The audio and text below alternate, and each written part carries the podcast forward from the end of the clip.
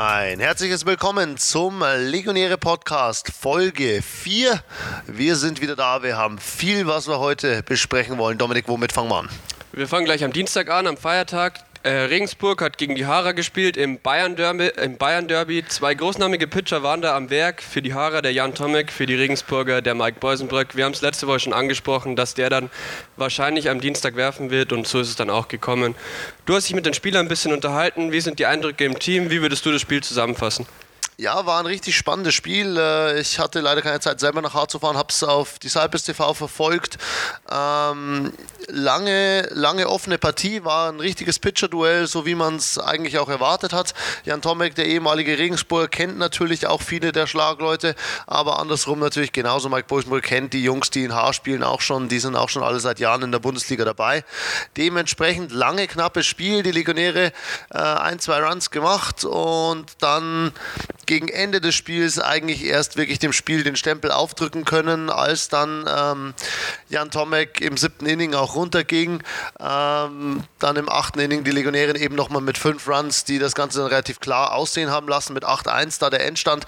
So klar war das Spiel eigentlich nicht. Wie gesagt, nach dem siebten Inning stand es da 3 zu 1 für die Legionäre. Da war noch alles offen und wirklich dann erst im, im achten Inning.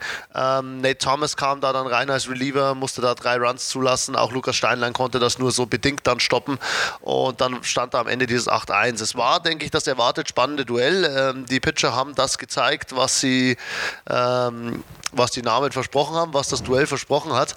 Ähm, aber ich glaube, den Zuschauern war gut was geboten und äh, es war ein schönes Spiel und die Legionäre haben da den längeren Arten dann auch bewiesen. Mike Boisenbrück, neun Innings, Shutout, äh, ein Run nur zugelassen, ähm, elf Strikeouts bei sieben Hits. Wieder eine richtig starke Performance von ihm. Ja, ich habe auch auf dem HTV immer mal wieder reingeschaut. Am Donnerstag, gleich der nächste Feiertag, folgt dann Spiel 2, auch in H, aber dazu sagen wir bestimmt später noch mehr. Also kommen wir am besten zu diesem Wochenende, Freitag und Samstag. Die Mainzer waren in Regensburg zu Gast. Du hast letzte Woche schon gesagt, die sind sozusagen das Split-Team der Liga. Im ersten Spiel läuft es immer ne, so naja und im zweiten Spiel mit Connor Little können die auch öfters die Spiele für sich entscheiden. Das hat ja auch der Trainer so gesagt, also die haben da die gleiche Meinung. Und so ist es dann auch am Wochenende gekommen. Im ersten Spiel 10 zu 5, ein Comeback-Win für die Legionäre. Welche Eindrücke hast du vom Spiel? Ja, ganz genau. Du hast gesagt, äh, Max Bolt hat auch gesagt, sie müssen aufpassen, dass sie gut reinkommen ins erste Spiel und da von vornherein Druck machen. Eigentlich ist ihnen das gut gelungen, sind gleich im ersten Inning auch 1 zu 0 in Führung gegangen ähm, gegen Niklas Rimmel, der gestartet hat bei den Legionären. Ähm, Legionäre konnten in der unteren Hälfte des Innings aber gleich zurückschlagen mit zwei Punkten, aber dann haben sich die Mainzer eigentlich doch die Führung wieder erarbeitet mit drei Runs im dritten und einem Run im fünften Inning. Dann stand es äh, 5 zu 2 und man hatte nach dem ersten Inning nicht so das Gefühl, ob, als ob die Legionäre zu viel gegen den Mainzer Starter, gegen James Watts äh, zustande bringen. Das, da haben sie sich durchaus schwer getan.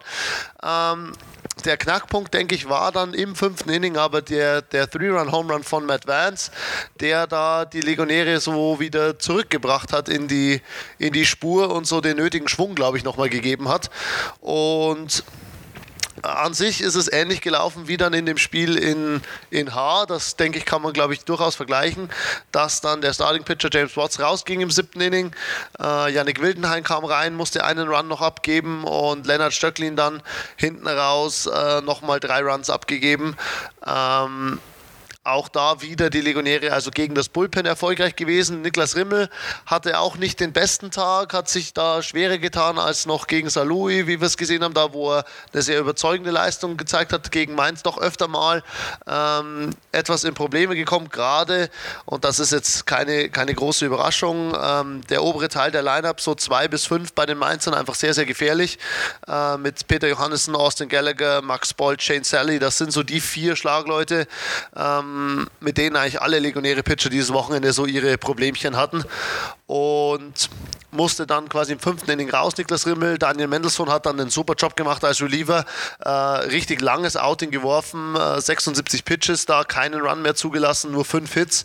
Und äh, hat da dann quasi die Legionäre so im Spiel gehalten, dass man dann mit den Punkten, die man hinten raus gemacht hat, ähm, das Ganze dann nochmal zu einem Sieg umbiegen konnte. Jo, Im zweiten Spiel hatten da die Mainzer am Ende die Nase vorne. 9 zu 7 ging es aus. Billy Greenfield hat nicht wirklich reingefunden. Ich denke, es war nicht ganz sein Tag. Doch auch in dem Spiel haben die Legionäre wirklich Kampfgeist bewiesen und sind dann gegen Ende auch nochmal rangekommen. Ganz hat es dann nicht dafür gereicht, aber auf jeden Fall Kampfgeist bewiesen. Tobi, deine Meinung dazu? Ja, ganz genau. Also am, am Kampfgeist hat es nicht gefehlt. Ähm, ja, Bill Greenfield hat relativ viele Hits abgeben müssen, gerade schon in den ersten Innings. Im 14 waren es dann letztendlich in den sechs Innings, die er geworfen hat. Ähm, hat sich da schwer getan, die Mainzer wirklich von Base zu halten, hatte oftmals auch noch mehr Runner auf Base, wo durchaus noch mehr Runs hätten passieren können, wo man dann doch noch mal immer aus den Innings wieder rauskam. Ähm, aber trotzdem dann die sieben Runs äh, mehr, als man eigentlich haben möchte von seinem US-Pitcher, auch im Spiel 2, muss man, muss man schon auch sagen. Ähm, aber die Legionäre haben nochmal gekämpft. Philipp Meyer kam dann rein als Reliever, hatte dann ein bisschen Pech, dass die Legionäre Defense da auch zwei Fehler gemacht hat in dem einen Inning. Ähm, das waren dann auch nochmal zwei Punkte mehr vielleicht. Äh, und, und hinten raus dann hat man nochmal zurückgefunden, auch gegen Conor Little, dann besser ins Spiel gefunden im, im siebten Inning dann. Man hatte ja im ersten Inning schon mal gepunktet gegen ihn mit, mit Walks und Hit by Pitches hat er sich das selber ein bisschen in die Bredouille gebracht. Hinten raus dann die Legionäre doch mit ein paar Hits und hatten eigentlich schon im, im neunten Inning auch nochmal die Chance. Hatte man Run auf 1 und 2 ohne aus. Ähm, David Grimes soll die rüberbanden, produziert einen Pop-Up, wo Yannick Wildenhain, der Pitcher der Mainz, einen sehr, sehr starken Catch auch macht. Der war enorm wichtig in der Situation. Ähm, da sagt man dann auch wieder, hm, der muss doch den Band auf den Boden bringen, aber äh, natürlich, das ist in der Situation dann auch immer nicht so einfach, wie es von außen aussieht. Und auch vorher hatten die Legionäre ihre Chancen eigentlich schon dann auch gegen Yannick Wildenhain und auch am Ende gegen, gegen Conor Little da die Punkte zu machen. Oder man hätte halt auf der Verteidigungs- und Pitching-Seite den einen oder anderen mehr verhindern müssen. So hat es halt dann letztendlich nicht gereicht. 14 zu 8 Hits zugunsten der Mainzer es war, glaube ich, kein, kein unverdienter Win für die Mainzer unterm Strich, aber es wäre schon, schon drin gewesen für die Legionäre, dass sie das auch nochmal umgebogen hätten. Ähm, letztendlich ein Split. Die Mainzer bleiben ihrem Ruf treu, bleiben das Split-Team der Liga äh, und äh, können da mit dem, mit dem Split aus Regensburg, denke ich, ganz zufrieden sein auch.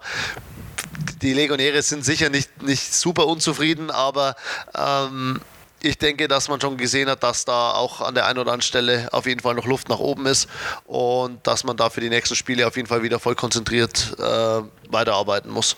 Ja, Conor Little bleibt wirklich eine Bank für die Mainzer. Seine Statistiken sind meistens eher mäßig, der lässt schon viele Punkte zu, aber das ist halt einfach jemand, der vor allem in der Abwesenheit von Janiklas Stöcklin sehr viele Innings auf ist, sehr viele Pitches wirft und die Mainzer dann auch in den Spielen lässt. Und im zweiten Spiel schaut es ja auch meistens ziemlich gut für die aus. Ja, die, die Offensive der Mainzer tut da auch ihr, immer ihren Teil natürlich noch dazu, weil du sagst, dass wenn die Statistiken des Pitchers nicht so gut sind, dann muss die Offensive natürlich produzieren. Da kommt es mal wieder durch, dass die, die Wins und Losses nicht unbedingt die allerrepräsentativste Statistik sind, wie gut ein Pitcher ist. Natürlich, äh, gewisse Aussagekraft steckt schon drin, aber ähm, wenn man sieben Runs abgibt, hat man jetzt eigentlich keinen, keinen super guten Job gemacht als Pitcher, aber wenn natürlich die Offensive neun macht, dann reicht es halt. Ja. Ähm, aber das, das passt bei den Mainzern im Spiel 2 einfach im Moment. Da finden sie besser in ihren Rhythmus immer rein und, und holen sich da ihre Siege im Moment. Ja, darauf kommt es im Spiel ja auch an, wer am Ende dann die Nase vorn hat. Das ist ja auch das Wichtige im Baseball. Dann schauen wir noch auf die Spiele diese Woche. Wieder drei Spiele, genau wie letzte Woche. Dreimal gegen denselben Gegner, dreimal gegen die Haare. Am Donnerstag in München und dann am Wochenende zweimal in Regensburg. In Regensburg. Der Gegner sollte den Regensburgern mittlerweile bekannt sein. Tobi, was erwartest du von den Spielen? Ja, äh, wir sind sogar Mittwochabend schon in, in München. Wir spielen das als Night Game bei den Haaren, ähm, weil da den Rest der Woche dann auch Academies Turnier ist, glaube ich, und da mit der Platzkoordination ist es dann ein Night Game geworden, was aber auch immer eine ganz schöne Atmosphäre an sich ist. In Haar um 18 Uhr geht's los, ähm, damit man nicht gar zu sehr ins Dunkle reinkommt. Das Flutlicht in Haar, äh, ich glaube, da das kann mir keiner übel wenn ich sage, das ist nicht das allerhellste, ähm, aber natürlich trotzdem für beide Teams die Bedingungen gleich. Also von dem her, da wollen wir gar nichts wegnehmen und mit 18 Uhr Spielbeginn sollte das auch für, für kein Team ein Problem sein. Ähm, ja, den Gegner kennt man. Ich glaube auch aus den letzten Jahren, wenn ich da denke, dann hat man noch die, die Euroleague Baseball ja gespielt vor zwei Jahren und da hat man sich nochmal zusätzlich gesehen und äh, ich meine, der ein oder andere Spieler hat auch hin und her gewechselt. Äh, wenn wir jetzt, Jan Tomek haben wir schon geredet, ähm, Richard Klein war früher bei den Legionären mit und Stefan. in die andere Richtung, ganz genau, mit Stefan und José Palacios jetzt von den München nach Regensburg gewechselt. Also man kennt sich, ähm, man hat Respekt voreinander, zu Recht äh, und ich denke, ähm, es wird auf ein ähnliches Pitching-Duell rauslaufen wie, wie letzte Woche. Mike Bosenbrück bei den Legionären äh, wird da wohl wieder der Starter sein. Und mit ihm auf dem Mount haben die Legionäre natürlich immer äh, schon mal einen, einen großen Schritt äh, oder eine, eine, gute Grundlage, muss man sagen, ähm, in Richtung einem erfolgreichen Spiel. Und dann wird man sehen müssen, ob man ein bisschen eher vielleicht dieses Mal zum Zug kommt gegen die Haarer äh, oder ob es wieder so lange so spannend bleibt äh, wie, wie letzte Woche. Aber auch die Haarer werden natürlich versuchen, sich gegen Mike Bosenbrück besser zu verkaufen als noch letzte Woche. Also, also ich denke, dass da da auf jeden Fall Spannung geboten sein wird und dann am Wochenende eben Freitag, Samstag hier in Regensburg. Ähm, wird auch wieder spannend sein, äh, werden wieder zwei, zwei tolle Spiele bestimmt. Und da wird es natürlich dann auch ein bisschen darauf ankommen, wie denn das Relief-Pitching oder die Pitching-Tiefe aussieht. Ähm, dass die Regensburger an sich mit den drei Spielen äh, klarkommen, haben sie eigentlich gezeigt jetzt letzte Woche. Aber ich denke, dass die Haarer da nicht so viel schlechter aufgestellt sind. Ähm, also von dem her denke ich, dass da auch beide Teams über drei Spiele genügend Pitching haben, sofern nicht ein Starter irgendwie komplett äh, schon im zweiten Inning oder sowas runter muss. Dann wird es natürlich schwierig, aber da wird es für beide Teams schwierig. Denkst du dann, dass Niklas, Niklas Rimmel wieder den Start bekommen wird? Oder glaubst du, dass der Mike Boisenbrück sogar zweimal ran muss, wenn die schon am Mittwoch spielen? Ja, wird man sehen müssen. Ähm, am Freitag äh, denke ich nicht, dass Mike Bosenbrück schon wieder äh, starten wird. Ja. Eventuell vielleicht am, am, Samstag dann im Einsatz. Ähm, vielleicht als Reliever von, von Bill Greenfield. Das könnte ich mir eigentlich am ersten noch vorstellen. Ähm, vor allem ist ja auch die Woche drauf quasi frei. Äh, über das Pfingstwochenende ja keine Bundesligaspiele. Von dem her denke ich, wenn Mike Bosenbrück sich fit fühlt und Kai Gruner ihn braucht, könnte ich mir schon vorstellen, dass er am Samstag da hier in Regensburg auch nochmal zum Einsatz kommt. Heute dürfen wir im zweiten Teil unseren ersten Gast begrüßen, legendäre Reliever Michael Böll. Servus. Servus. So, wir haben uns gerade schon über das Wochenende unterhalten, über die beiden Spiele und auch sonst reden wir gerne über die Saison im Ganzen und wie so der Unterschied zum letzten Jahr ist. Vielleicht kannst du ein bisschen auf das Wochenende eingehen und dann später vielleicht noch ein bisschen zum Unterschied zwischen den beiden Saisons ein bisschen was sagen. Ja, also wir haben, ähm, es wurde bestimmt schon öfter mal erwähnt, wir haben ein paar starke Neuzugänge bekommen, ähm, auch von den Ligarivalen. Ähm, und die sind natürlich bis jetzt auch schon ausschlaggebend gewesen. Ich meine, unser neuer Amerikaner ist auch wieder ziemlich gut. Der Billy, den wir haben, ist, ist noch relativ jung, aber sehr erfahren und hat uns schon sehr, sehr gute Spiele geworfen. Und ich meine, man hat auch gehört schon, dass wir ähm, sehr, sehr früh angefangen haben, diesen Winter zu trainieren. Wir haben im November schon angefangen haben da viermal die Woche ähm, schon geworfen und äh, gepitcht, auch schon Bullpens geworfen, dann ganz früh. Und ich denke, ähm, das macht so den, den größten Unterschied im Vergleich zu den anderen Teams, weil wir einfach sehr viel trainiert haben. Und ich meine, die Mannschaft ist sehr jung und wir haben sehr viel gelernt aus dem letzten Jahr. Und ähm, ich glaube, den Unterschied sieht man auf jeden Fall jetzt schon. Wir sind jetzt relativ weit oben in der Tabelle und haben auch schon sehr gute Spiele abgeliefert, auch gegen den Tabellenführer Heidenheim und auch gegen Mainz, die ja letztes Jahr auch sehr stark waren oder die letzten Jahre. Und ich denke, da sieht man schon relativ deutlich den Unterschied. Ja, vielleicht nochmal zurück zu den beiden Spielen gegen Mainz. Wie, wie siehst du es? Ähm, wie sehr ärgert es einen dann als, als Team auch, dass es dann im zweiten Spiel zum Comeback nicht mehr gereicht hat? Ja, ist natürlich ärgerlich, ähm, dass es dann im zweiten Spiel nicht mehr ganz gereicht hat. Ähm, Dafür haben wir natürlich das erste Spiel dann noch gedreht. Wir waren auch lang hinten. Ähm, man kann sich halt nicht immer darauf verlassen, dass dann einer aus der Line-Up doch noch einen Homeman schlägt. Hat man dann im Spiel 2 gesehen. Das war so ein bisschen im Spiel 1 der Punkt, der das Spiel für uns gedreht hat. Hat halt im zweiten Spiel diesmal nicht funktioniert. Ist auch was, was der Kai jedes Mal sagt. Wir können uns nicht darauf verlassen, dass wir ihn aus dem Stadion schlagen, sondern wir müssen halt den Ball irgendwie auf den Boden kriegen und mit, mit Base-Hits die Spiele gewinnen. Und dieses Mal hat es halt leider nicht geklappt. Ähm, wir haben aber trotzdem gut gekämpft. Wir waren ja relativ weit hinten dann. Ähm, ich glaube im siebten Inning noch und haben dann eigentlich doch relativ gut zurückgekämpft und man sieht auch immer nach dem Spiel, ähm, wenn das ganze Stadion steht und klatscht, dass wir doch eine sehr, sehr gute Fanbase haben und die sehen, dass wir uns anstrengen und dass wir immer kämpfen und nie aufgeben.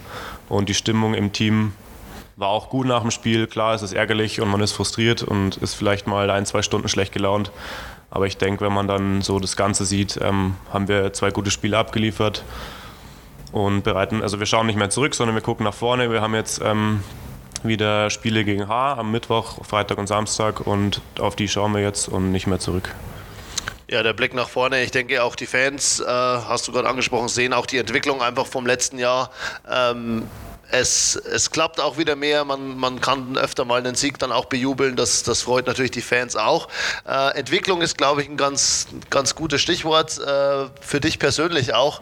Äh, du bist seit letztem Jahr jetzt in der, in der ersten Bundesliga auch aktiv hier wirklich in, in im Saisonbetrieb. Ähm, aber du hast einen langen Weg äh, hinter dir, äh, auch von, von Verletzung geprägt. Vielleicht magst du mal noch kurz da was dazu sagen. Das weiß vielleicht gar nicht äh, jeder hier, der uns hier zuhört. Ja, also bei mir hat es schon ganz früh angefangen. Also ich glaube, ich habe mit, mit zehn Jahren ungefähr angefangen und mit, mit zwölf ähm, kamen dann eigentlich so die ersten Verletzungen im Ellenbogen- und Schulterbereich, weil ich halt einfach immer mit Abstand der Dünnste war. Ähm, und habe einfach extrem viel gespielt und auch für viele verschiedene Teams. Also ich habe in Ingolstadt, glaube ich, teilweise in vier, vier Teams gleichzeitig gespielt. Dann kam irgendwann die Auswahl dazu und äh, diverse DBA-Camps. Ähm, dann kamen irgendwann noch die, die Nationalmannschaften dazu und man spielt einfach extrem viel und so mit 14, 15, wenn man gerade noch im Wachstum ist und die Knochen noch wachsen, dann ähm, muss man einfach irgendwann ein bisschen den Riegel vorschieben. Habe ich damals nicht gemacht und dann musste ich halt die Pille schlucken. Und dann ist man halt von Arzt zu Arzt geirrt und von Physio zu Physio und hat irgendwie gehofft, dass einem jemand helfen kann. Ähm, kam dann leider erst mit 18. Als ich dann endlich nach Regensburg gekommen bin, hat mir der, der vom RFZ dann endlich jemand die richtige Diagnose gestellt. Hat dann auch gleich gesagt, ähm, definitiv äh, OP. Also da, der konnte mir nicht wirklich helfen, hat er gesagt, und ich soll mich unter das Messer legen. Habe ich dann auch gemacht, war die richtige Entscheidung.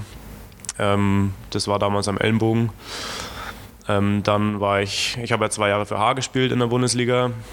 Auch mehr schlecht als recht, weil einfach ich nicht wirklich trainieren konnte, weil der Arm immer kaputt war. Dann bin ich mit 18 nach Regensburg gekommen, zum Studieren auch natürlich und wollte halt ähm, voll loslegen. Da kam dann die OP dazwischen, hat mir einen Strich durch die Rechnung gemacht. Dann war ich zwei Jahre bei der Bundesliga dabei, konnte aber nicht spielen wegen der Verletzung eben. Dann hat damals der Trainer Martin Helmig hat mich quasi aus, aus Reha-Gründen in die dritte Mannschaft geschickt. War auch der, die beste Entscheidung eigentlich so im Nachhinein.